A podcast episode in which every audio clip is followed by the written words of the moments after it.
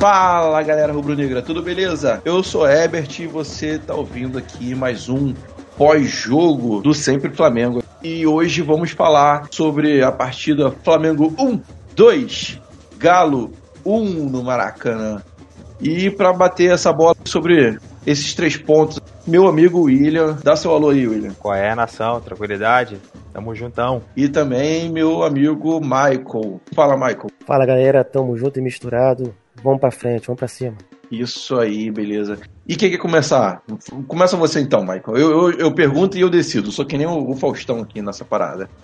É, quer começar falando alguma coisa do jogo? O que, que você achou do jogo de maneira geral? Cara, bastante empolgado.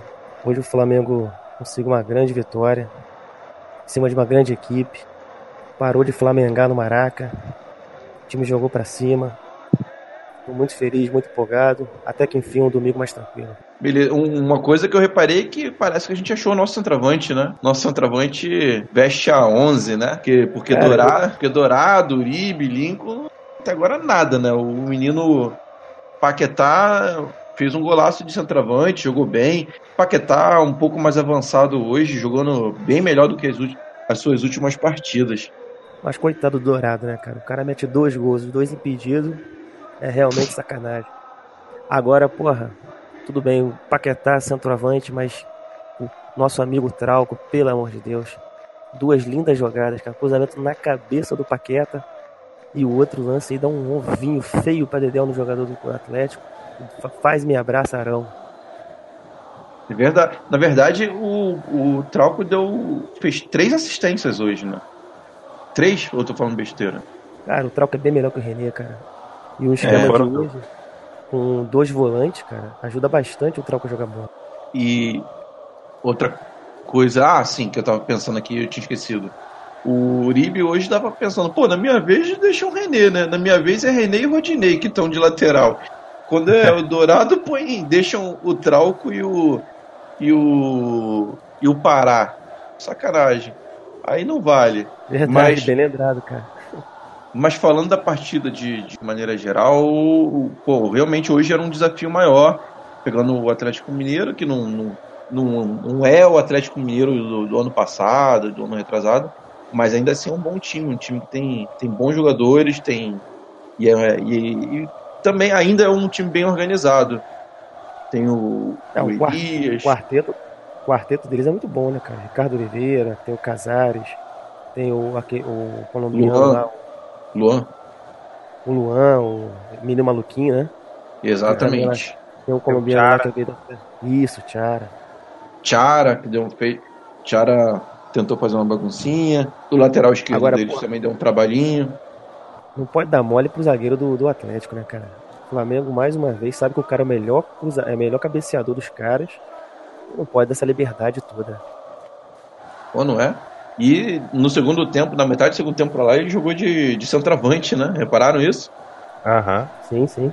Ele ficou de centroavante lá na, na área o tempo todo. Ele quase não vinha pra trás. Agora, eu tenho um desafio aqui pra vocês. Quem foi pior, Matheus Sávio ou Vitinho? Sem sombra de dúvidas, Vitinho pelo conjunto da obra. Também voto no Vitinho disparado, cara. Cara, eu voto no Matheus Sávio porque ele teve mais tempo apresentando suas cagadas. O, o Vitinho teve a vantagem de ficar só meia horinha no campo. Então foi só meia hora de raiva que eu passei com ele. Cara, o Vitinho ele sentiu, né? Por isso que ele saiu. Só que ele sentiu foi o Maracanã, cara.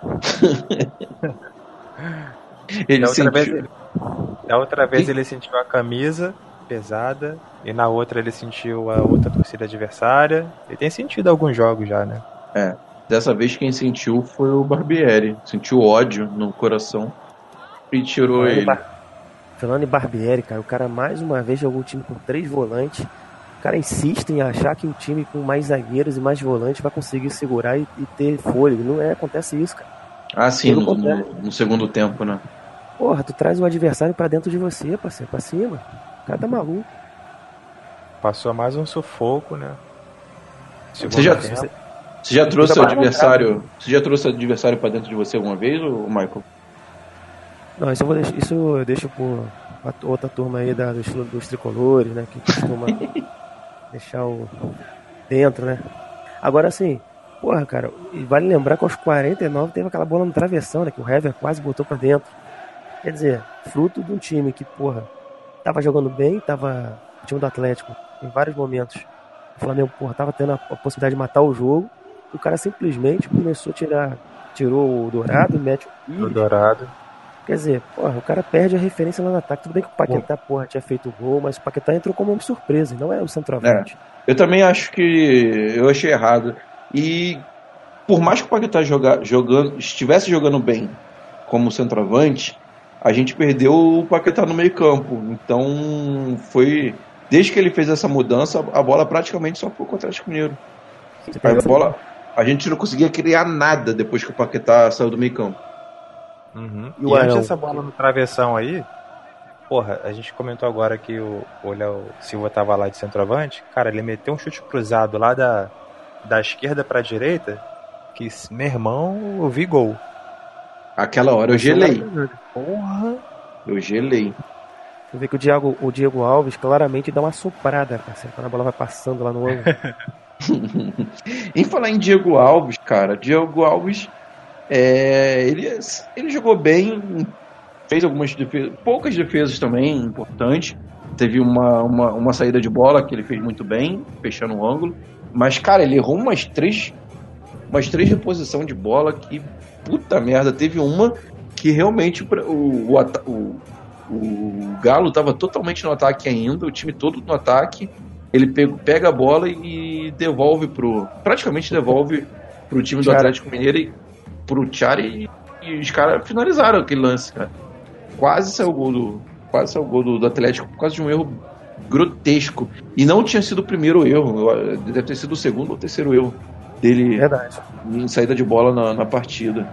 Ele tem que ficar mais ligado, mas com maior concentração. Não é que ele não sabe fazer, é que ele arriscou, arriscou muito no momento que era para ser mais conservador.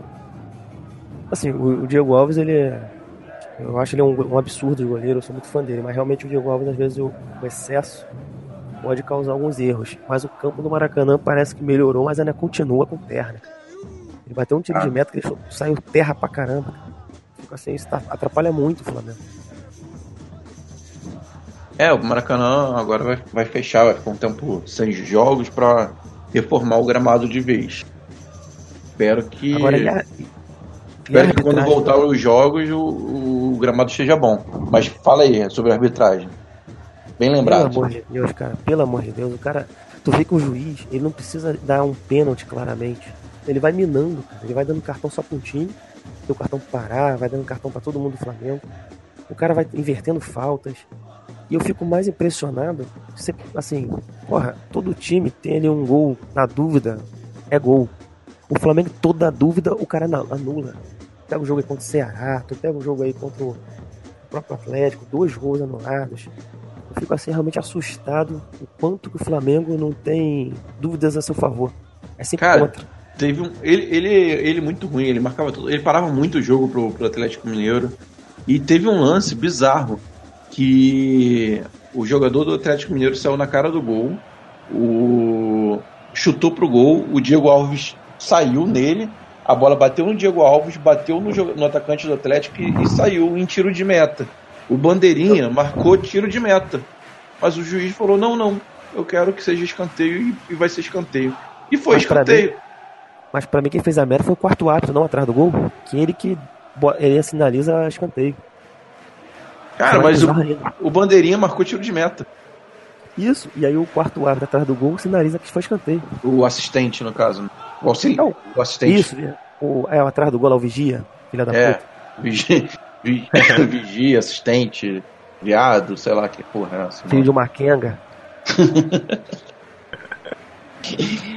é, cara, tá, tá, tá bizarro esse lance de arbitragem. Tá, todo, todo jogo tá, tá acontecendo algo escroto. Agora, o que eu fico mais puto, parceiro, assim, é que a torcida do Flamengo não chega mais juiz, cara.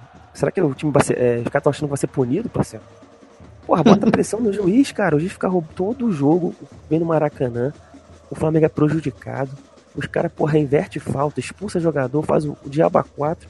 E a torcida não xinga o juiz, cara. Bom, a gente falou do Paquetá já. O Paquetá jogou muito hoje, hein? Paquetá não foi só ah, o gol, o Paquetá jogou muito bem hoje. Agora, é, quem não Paquetá, jogou tão. Não, hoje o Paquetá realmente brigou por todas as bolas, tanto no ataque quanto na defesa. Realmente o Paquetá hoje voltou a ser aquele Paquetá que a torcida espera. Mais esperto. Mas quem não jogou tão bem, sim, na minha opinião, foi o Everton Ribeiro, cara. Apesar de ter. Ele fez um lance especificamente muito bom, muito bonito, que o cara tentou dar um lençol nele na def... no ataque, no ataque do, do Atlético Mineiro, tentou dar um lençol no, no, no Everton Ribeiro. O Everton Ribeiro não permitiu o lençol, ainda fez um, um drible lindo, passando no meio de dois e puxou um contra-ataque foda a favor do Flamengo. É, mas, exceto esse lance, o Everton Ribeiro não achei que jogou bem, não. O que, que você achou, Michael? Então, é aquela história, aquela conversa que nós já tivemos. Cara, pensa por um lado, cara. O Everton Ribeiro ele joga com Pará, parceiro. O cara fica sem triangulação total. O Pará não tem fôlego para atacar com o cara. Ele cresce mais quando joga o Rodinei. Só que o Rodinei vive numa má fase. Então o que acontece? O Everton Ribeiro ele pega a bola, ele olha pro lado e ninguém passa. Aí tem que segurar a bola. Então a marcação dobra em cima dele.